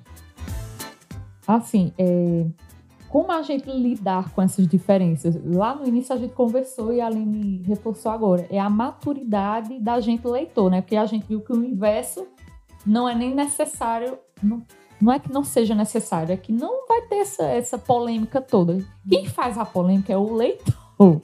O leitor é quem gosta de fazer a polêmica aí. Então, eu acho que para lidar com isso, além da maturidade, ter bom senso, né? Ter bom senso, saber que é uma outra mídia, é um outro gênero. Então, querendo ou não querendo, vai ter é, que diferenciar da obra original, porque não é a obra original. É uma releitura. Ah, o que eu vou dizer agora vai pirar a cabeça de muita gente, mas você já perde só em ler o livro traduzido. Verdade. O livro que você lê traduzido não é o livro original. Pense nisso, não é o livro original, você já perdeu. É uma adaptação também. É uma adaptação também, é uma reescrita do livro original. É alguém que pegou o livro original, transpôs para o nosso idioma e teve que fazer uma série de adaptações de contextos, principalmente contextos linguísticos, uhum. né? Que de outra forma, se não tivessem sido feitos, não dariam a você, como leitor, a capacidade de compreender. Então, só nessa tradução você já perde. Se você quer realmente saber o, a obra na sua essência, no original, você vai ter que sempre que ler o livro no idioma original. Ponto final. Então, você que leu o livro, assistiu o filme, não gostou e está criticando, você também tem que criticar a editora que traduziu Traduziu, o livro. Porque, querendo ou não, já teve perda. Né? E, é, e aí, pega nesse gancho da perda, perde ainda mais quando você assiste dublado. Também. Outra, Exatamente. É outra adaptação. É Olha outra quantas adaptação. adaptações dentro de adaptações. Fora, fora que é, quem vive nesse mundo editorial sabe que, dependendo do tradutor, muitas coisas podem mudar drasticamente. Porque tem tradutor que se acha o próprio autor e muda determinados contextos. E a gente pega isso em livro. Por exemplo, o livro 4 da trilogia da herança do Christopher Pauline que é Eragon, Eldest, Brizinger e o outro eu esqueci, Herança, o 4. Eu não consegui ler o livro, porque eu tinha pego o livro original para ler, eu queria muito. Comecei a ler ele meio que em inglês ali, no, no, tentando, na tentativa. E quando eu peguei o livro original, tinham coisas que estavam tão diferentes, mas tão diferentes da história, que eu disse: não, não vou ler essa tradução. Né? Uma outra decepção, a gente tem Senhor dos Anéis de novo a gente tem a primeira tradução de O Senhor dos Anéis, pra, que é da Martins Fontes, que eu acho que até hoje é a melhor tradução que a gente tem. E a gente tem a tradução mais atual da HarperCollins, que também fez alterações no enredo da história. Então, a, a, você tem que entender que não é só o diretor do filme que mexe no enredo da história, mas o próprio tradutor. Ele pode se sentir assim no direito de mexer nesse, nesse, nesse contexto. Em alguns casos, necessário, até por um contexto de compreensão linguística, mas em outros é só a vontade mesmo. E essa questão do, do tradutor, ela também influencia em vendas, né? Porque, olha aí o Senhor dos Anéis dando mais um exemplo. Você vai querer a obra da HarperCollins ou vai querer a obra de Martins Fontes? Se você gosta mais da tradução da Martins Fontes, você vai atrás. Bom, eu fui pesquisar, só a título de curiosidade. Eu fui pesquisar porque meu, meu esposo estava faltando a segunda, o segundo livro, né? Que é As Duas Torres. E ele tem o livro 1 um e o livro 2 pela editora da Martins Fonte. Eu fui procurar, não tem mais encanto nenhum para vender. Se você achar para vender, vai estar hiper caro, porque só em sebo você vai encontrar. A HarperCollins tomou de conta de tudo, até porque tem uma encadernação bem mais bonita, luxuosa e tudo mais. O pessoal foi no intuito de comprar essa versão de luxo aí. Mas quando foi ler, aí começaram as críticas em cima do tradutor. É, uma coisa que eu queria pontuar que E é tem, que Tem um aspecto disso aí, só abrindo um adendo, desculpa te interromper, porque a Martins Fontes ela não existe mais. Né? A editora, ela, a livraria Martins Fontes acabou, a editora eu acabou. não sabia. E a HarperCollins, ela adquiriu os direitos da obra. E aí, quando ela adquiriu os direitos da obra, ela decidiu relançar todas com novas capas, inclusive algumas das ilustrações são feitas pelo Alan Lee, que foi o cara que fez as ilustrações dos livros originais, que fez as ilustrações para os filmes, né? E ela relançou com nova tradução, de acordo. eh, Eles qui- quiseram, na verdade, atualizar essa tradução porque era uma, tra- uma tradução muito antiga e é, nesse contexto eles quiseram trazer para esse novo acordo ortográfico e tudo mais. Só que no fim das contas acabaram metendo os pés pelas mãos, né? Ele poderia ter atualizado, mas sem mudar, por exemplo, expressões linguísticas que eram típicas, né? Ou então cor de personagem, altura de personagem, que houve isso, se eu não me engano, né? Pelo menos eu Houve. ouvi um cochichadinho de que Não trocou a cor, a raça e sei lá o que mais, a etnia, a religião de alguns personagens lá, e isso foi o que mais os leitores fãs, né, pegaram no pé. E realmente deve se pegar no pé, porque mudou a obra, né? É, o que eu queria pontuar era que quando a gente vai comprar um livro que a sua língua original não é o português, por exemplo, é, um leitor mais cuidadoso, ele vai observar quem é o tradutor. Então, as editoras agora, não sei se vocês repararam, eles estão dando destaque na capa para o tradutor, com tradução de fulano de tal, porque isso também influencia, mais uma vez a gente volta lá, né, para as vendas, para o produto. E, e aí a gente vai começar a ver também a questão do filme. O que é que eu vou é, priorizar? Se é o filme na língua original ou se é o filme dublado? Antigamente o Brasil, para dublar, era um negócio muito complicado, mas isso avançou tanto tecnologicamente falando que as dublagens brasileiras são muito boas. Hoje quase você não percebe assim que é, a fala tá um pouco a mais ou a mesma sílaba a mais ou a menos de tão boa que tá sendo as dublagens. E os dubladores estão ganhando muitos prêmios. Então isso virou também um mercado, né? Quem é mais cri-cri vai querer assistir a obra na língua original, porque tem aquela baixa de volume, né? Quando a, a- o. Como é que eu posso dizer? A cena é de ação, aí sobe aquela música, aquele barulho de uma explo- explosão, por exemplo. Aí você tem que baixar um pouco seu volume, porque a dublagem está um pouco mais em, em baixa. Mas não porque não tá de qualidade, é porque realmente tá em uma outra versão, né? E assim, é, falando dos livros, é um exemplo disso, dessa questão do tradutor, é os livros da literatura russa. A gente também tem uma outro, outro ponto das traduções. Muitas vezes as obras elas são em um idioma que não é tão acessível no contexto de ter um tradutor para ele. Então, normalmente, o que a editora faz? Pega esse livro em inglês. Esse livro em inglês ele já foi traduzido da obra, então você já tem uma tradução de uma tradução e vai usar essa tradução para fazer a tradução para o português. Então você já tem aí uma perda gigante, né? E a gente tem muito isso com os livros da literatura russa. A maioria dos livros que estão no mercado no Brasil, da- da- das obras russas, Dostoiévski, Tolstói, Gogol e por aí vai, elas foram traduzidas do inglês. Pegaram um livro que em inglês que foi traduzido do russo e a partir daí fizeram a tradução para o português. Tanto que hoje livro- os livros mais recomendados sobre de literatura russa no Brasil são os livros da editora 34. Porque são livros que foram traduzidos diretamente do russo. Então você tem ali tradutores que são é, fluentes em russo, que entendem a língua, o contexto linguístico e são é, pessoas muito específicas para traduzir esses livros. Tanto que esses livros acabam sendo mais caros do que os outros. Mas o valor compensa pela não perda ou pela diminuição na perda que você vai ter né, ali dentro do contexto. É, a gente não está querendo dizer aqui que você deve sempre optar por ler o livro no seu idioma original, assistir o filme no idioma original. Há uma qualidade maior, há uma questão de você ter uma perda ou não ter nenhuma perda em relação à história, mas a gente também tem que valorizar nosso próprio idioma. Então, é importante que a gente tenha livros traduzidos, é importante que a gente tenha é, os filmes dublados e a gente também consuma esse conteúdo porque o nosso idioma também é importante. E a gente ainda vive num mundo em que 90% das obras que existem têm versões em inglês. Mas se a gente pegar desse universo, quantas obras são traduzidas para o português? Quanto a gente não perde de acesso? Uhum. Principalmente quando a gente vai para a parte acadêmica. Quantas vezes a gente não vai fazer uma pesquisa para um trabalho de TCC ou para um artigo, alguma coisa do tipo, e você não acha referência em língua portuguesa? Você tem que ir para espanhol, você tem que ir para inglês porque não tem aquele material traduzido para o português.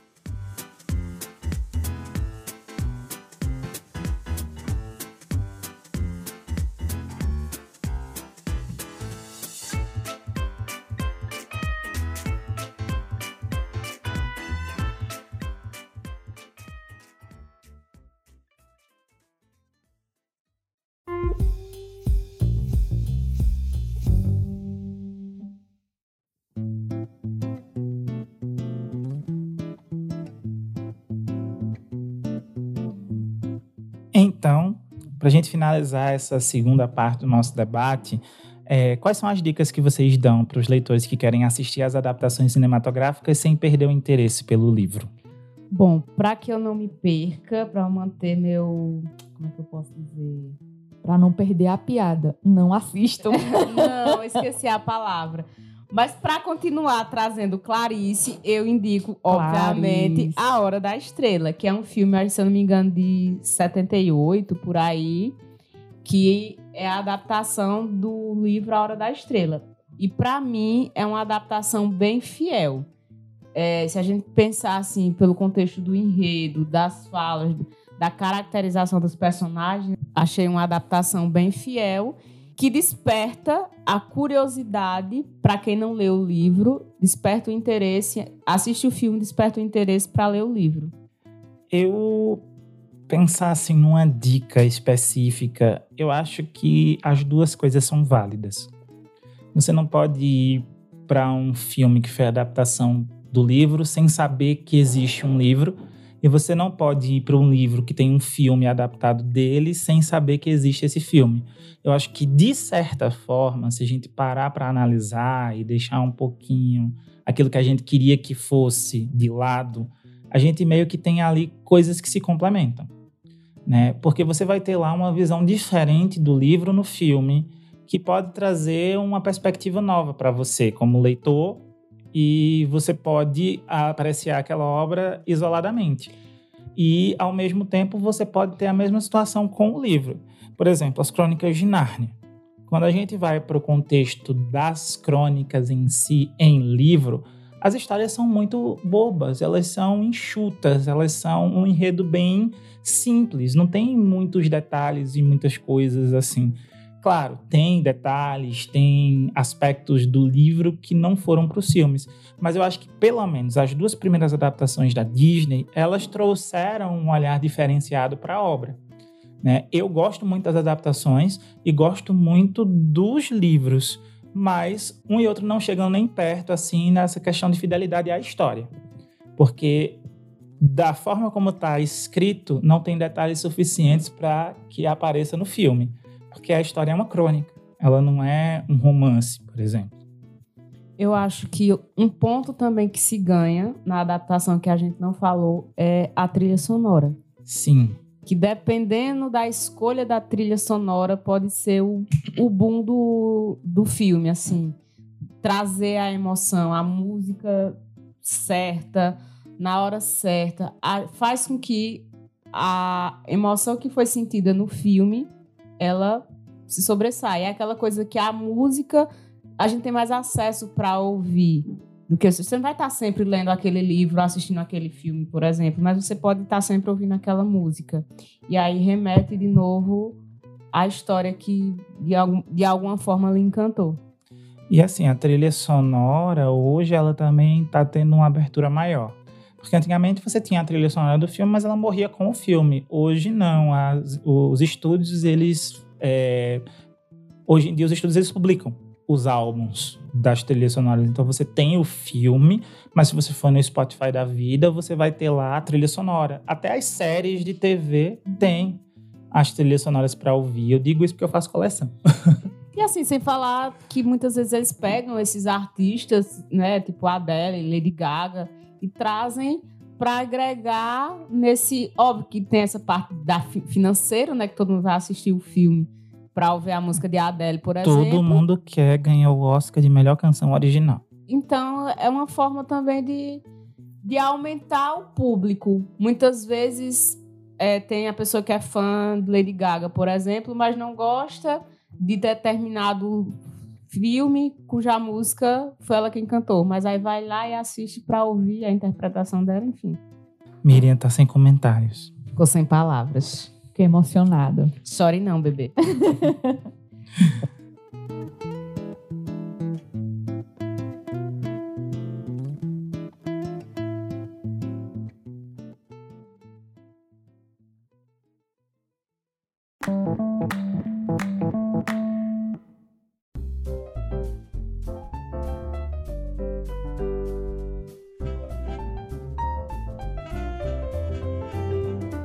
Enfim, pessoal, chegamos ao final desse nosso episódio sobre essa batalha épica entre livros e filmes. Ao longo de toda essa nossa conversa, acho que ficou claro que o mais importante realmente é você dar uma chance às duas coisas. Não é você julgar um livro ou um filme apenas por o filme não ter algo que tinha no livro ou vice-versa então eu acho que cada um tem uma forma de contar a história. O livro vai te contar a história de uma forma, o filme vai contar a história de outra forma. Como a gente já tinha colocado aqui, no fim das contas, uma coisa vai complementar a outra. O filme complementa o livro e o livro complementa o filme. Não tem como você ter um livro que vai ser 100% transposto para filme do jeito que o livro é. Então, para a gente fechar, primeiro eu quero agradecer né, a Aline e a Miriam mais uma vez por fazerem parte do Teoria Literária e de cederem seu tempo para compartilhar histórias e fofocas aqui com vocês. E agora, para a gente concluir, eu queria que vocês indicassem alguns livros e filmes que vocês consideram boas adaptações cinematográficas ou que você gostaria de ver adaptado para o cinema aí em algum momento? Bom, minha indicação de filme é O Caçador de Pipas, que é um livro, acho que 2000, por aí. Hum, depois Raul bota na ficha técnica, mas é um livro muito bom. Khaled Hossein, é, o autor. Que traz uma, um, uma cabu que a gente não conhece, assim. Para quem conhece um pouco do contexto do, do 11 de setembro, aquela coisa tá toda com Osama Bin Laden, enfim, conhece uma Cabul destruída, tomada pelo Talibã, pelos terroristas. E o filme ele traz, tanto o filme quanto o livro traz uma Cabul diferente. E aí a gente tem N reflexões sobre o que aconteceu, enfim. Então, acho que vale muito a pena para conhecer a história. E não só para conhecer a história, mas a adaptação, particularmente, eu achei que foi muito fiel. Porque assim como a menina que roubava livros captou a sensibilidade. Uma história contada a partir do pensamento da criança, a partir da vivência da criança. Então, traz essa sensibilidade no meio de acontecimentos bem densos. E o que falta, assim, acho que livros que poderiam virar filmes. Eu acho que a a literatura brasileira é muito rica. E falta para os produtores de cinema trazerem um pouco isso. A gente não tem um Machado de Assis bem contado no cinema. A gente não tem uma Clarice bem contada no cinema. E são histórias que renderiam a historicidade do povo brasileiro, é, a forma de pensar e trazia valorizar o que é nosso, as nossas histórias, as nossas vivências genuinamente brasileiras. E também os novos é, escritores que vão surgindo, que vão contando boas histórias, que com certeza dariam bons filmes. A gente tem muitos escritores que estão praticamente no limbo, né? principalmente quando a gente se volta para essa parte de autopublicação, de escritor independente, que não está vinculado a uma editora. Essa, essa galera, ela tem boas histórias eles têm livros que são fantásticos, né? E às vezes a gente só conhece porque está nessa, nessa, dentro dessa comunidade, está inserido dentro dessa comunidade, ou então porque de repente alguém achou aquela história boa e recomendou. Mas se você for numa livraria, você não encontra esse livro. Então, já a partir daí, eu acho que já há uma desvalorização dos nossos escritores. Porque a gente dá tanto valor a essa enxurrada de livros que vem dos Estados Unidos, por exemplo, e não dá valor a escritores que escrevem o mesmo gênero aqui no Brasil.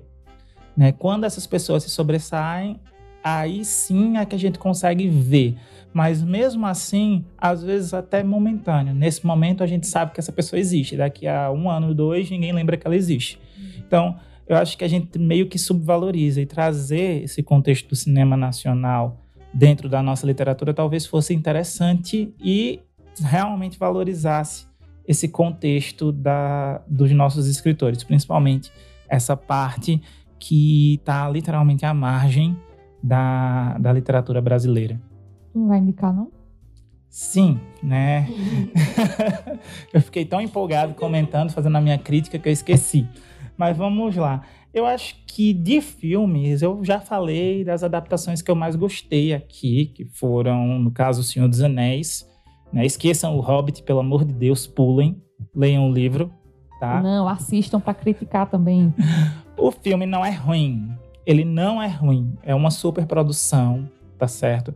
Mas quando a gente pega o contexto de fidelidade histórica ao enredo de Tolkien, você vai ter muitas diferenças. Então não se surpreenda se você assistir o filme e de repente ler o livro e achar coisas absurdamente, drasticamente diferentes é porque realmente aconteceu isso de o livro é, ser omitido em várias partes dentro do contexto do filme e acrescentarem coisas, tipo o romance de Legolas com aquela elfa da floresta, que não existe em nenhum lugar da obra de Tolkien. Mas tudo bem, a gente releva porque, de novo, a gente está falando de uma adaptação, né? Então, além dele, eu falei também do contexto das crônicas de Nárnia, que tem uma diferença drástica entre as crônicas em si, escritas, e os filmes. É, pulem o terceiro filme, o terceiro filme foi um desastre, tá?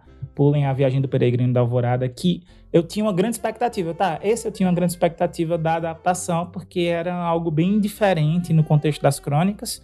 E quando foi para o cinema, desgastaram tanto dinheiro para deixar o filme em 3D que poderiam ter feito um filme melhor em 2D mesmo, né? Enfim, mas são coisas da Fox, que antes era só a Fox, agora pertence à Disney. Nem sei como é que fica essa situação, né? Mas bora lá. Talvez em algum futuro próximo, né, a gente veja uma nova adaptação de As Crônicas de Narnia.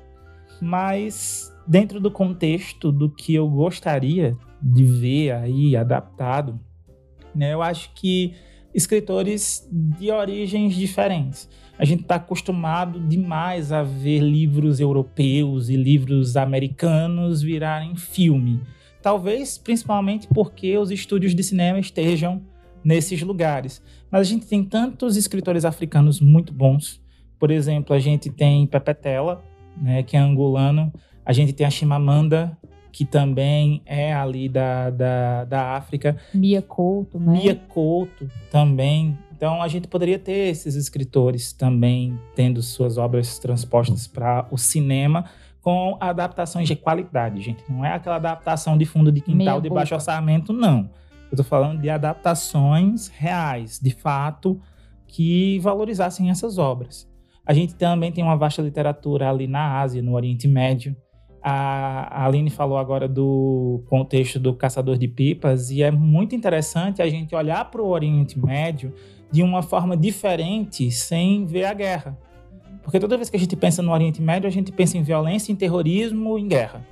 A gente não pensa que lá vivem pessoas, que existe uma cultura, que é, essas pessoas contam histórias. Né? Tem um livro que eu li que é da TAG, é, Experiências Literárias, saiu pela TAG, que é o Alforge, que é de Bahri Nakjavani. Ela é uma escritora iraniana. Foi o primeiro livro de origem iraniana que eu li na vida, né? E assim apresenta para gente um universo totalmente diferente daquilo que a gente está acostumado a ver.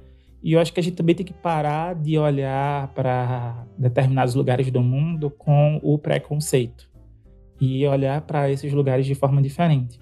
E é claro, a nossa literatura. Nossa literatura que é tão subvalorizada, como eu já falei aqui, merecia ter maior destaque aí no cinema. A gente vê muitas adaptações para TV, para televisão, principalmente pela Globo. A gente consegue ver muitas adaptações, mas mesmo assim acho que poderia ser mais. A gente poderia ter muito mais. Completando, é, complementando tua fala, Raul, muito boa, inclusive. Eu acho que a Netflix tá pensando muito nisso, né? Que agora os. Sim. Como é doramas estão invadindo, mas não só os doramas, que a gente tá vendo bastante na Netflix, mas também é, filmes e séries espanholas, francesas. Então a gente tá realmente percebendo que eles estão indo por, por outro viés. E realmente, os filmes americanizados já estão ficando. Já, eu acho que já deu o que tinha que dar, né? Eu acho que a gente tem que realmente começar a ver e ler outras culturas porque isso enriquece muito a gente como pessoa e intelectualmente falando também, né? E assim, quando a gente busca um livro especificamente para ler, a gente está buscando uma boa história. E boas histórias elas são contadas em todos os lugares do mundo. A gente precisa de fato quebrar esse olhar preconceituoso sobre é, o lugar, sobre o escritor, sobre a etnia e tal. Então, se você quer ler uma boa história, ler independente de qual, em qual idioma ela foi escrita. A gente é, torce o nariz para é, as histórias no nosso próprio idioma, que dirá idiomas diferentes desses que a gente já está mais acostumado. Então, a gente está tão adaptado a ver livros que foram publicados por autores americanos, livros que foram publicados por autores ingleses e europeus de uma maneira geral, é, serem virarem filme e ter isso na nossa livraria e ter isso no catálogo da Netflix e ter isso no nosso cinema, quando a gente vai para o contexto de um filme nacional, já torce o nariz porque a história vai ser cheia de, de coisas que remetem ao contexto do Brasil, como se isso fosse algo ruim. É aquela história da, da síndrome do cachorro vira-lata, né? Que só é bom o que vem de fora. Que, Exato. Que é produzido aqui no Brasil não é bom porque não tem a qualidade é, como é que eu posso dizer, de, de imagem, de som, enfim, essa qualidade mais e é profissional que tem no, nos Estados Unidos, não tem a repercussão das grandes bilheterias americanas. Ah, é porque filme né? brasileiro só tem palavrão, sexo e baixaria. E não é assim. Não é assim de forma alguma. A maioria é. Não. Olhar um olhar preconceituoso. Não é. Eu não diria preconceito, eu diria assim realismo, minha gente, que a maior parte dos filmes que Mas aí é que vem tá. pra tela você... realmente tem essa parte aí sexualizada. Você pode ter... Mas os filmes americanos também, também tem. tem. Os filmes de violência, por exemplo, tem. às vezes é pura violência. E não é, é só, disso que é feito o nosso cinema, não é só disso Sim, que é, é feita a, a gente... nossa literatura. Né? Eu acho que a gente torce tanto o nariz que acaba deixando de lado grandes obras, grandes autores, grandes filmes que a gente poderia dar valor e não dá esse valor. Gente, e a gente que... já superou também a questão da qualidade técnica. Hoje o cinema nacional não deixa em nada a desejar para um blockbuster de, do, de Hollywood. A gente consegue competir no mesmo nível. Né? Embora pudesse ser investido mais, mas a gente consegue. Eu acho assim, gente, que não é uma questão de preconceito, é uma questão de, de propaganda mesmo. Também. Por que a gente consome mais coisas americanizadas?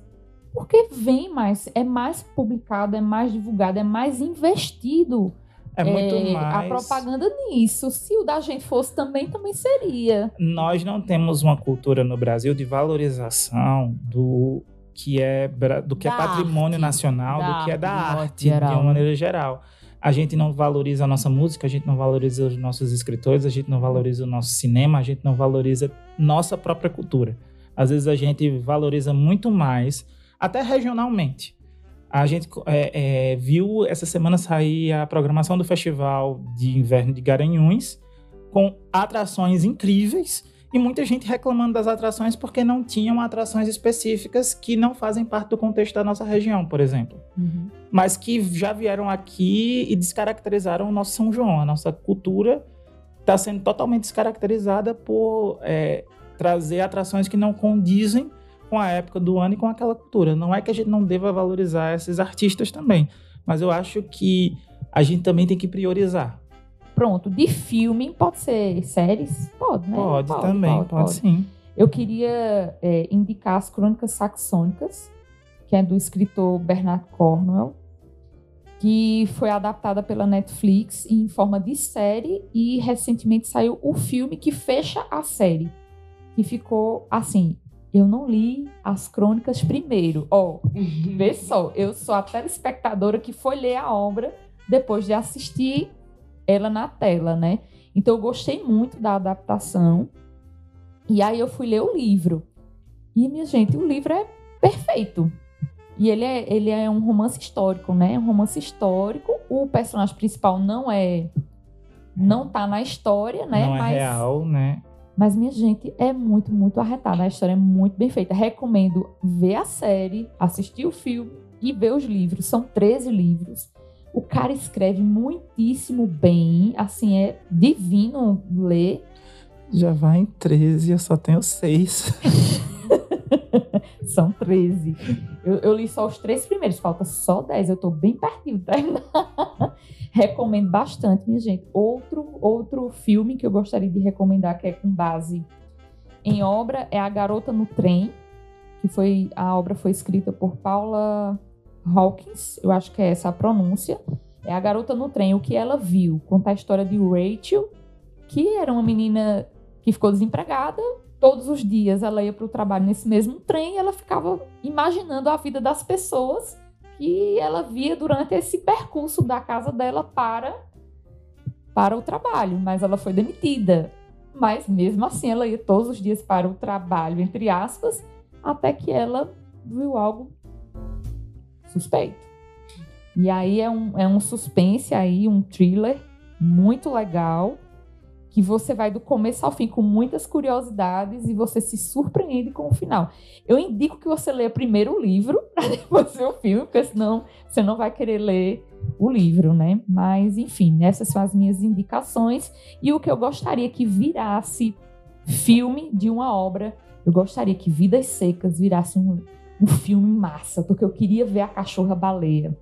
Eu posso até emprestar minha cachorra para ser a cachorra baleia. A sua cachorra não tem cara de baleia, não. Ela é uma baleia. Paçoca não. tem cara de baleia, agora Largueta não tem, não, viu? Não, não, não vai rolar, Miriam, não vai rolar. Bom, pessoal, é isso. Por hoje é só. Vou passar mais uma vez a palavra a Miriam e a Aline para suas considerações finais e despedidas.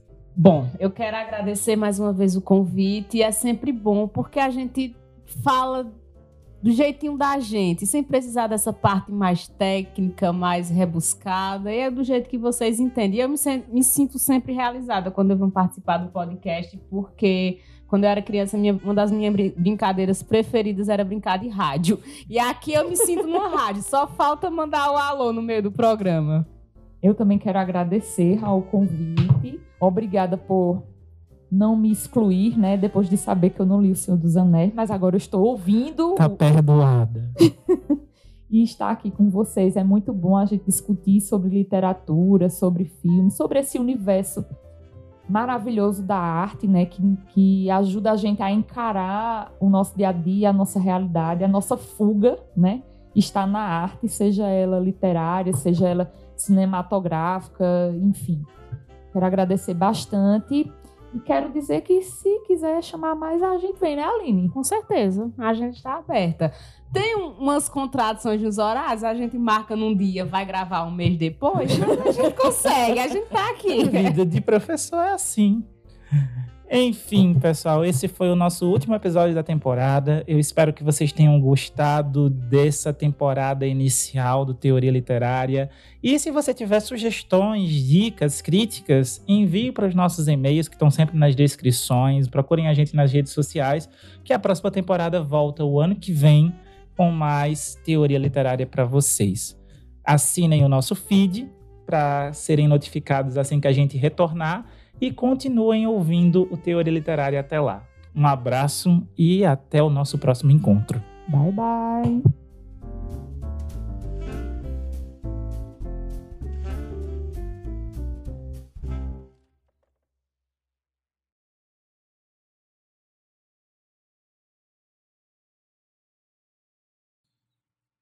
Esse podcast foi gravado pelo Mundi Ex Libri Studio, com roteiro, edição gravação e direção de Raul GM Silva. Links na descrição.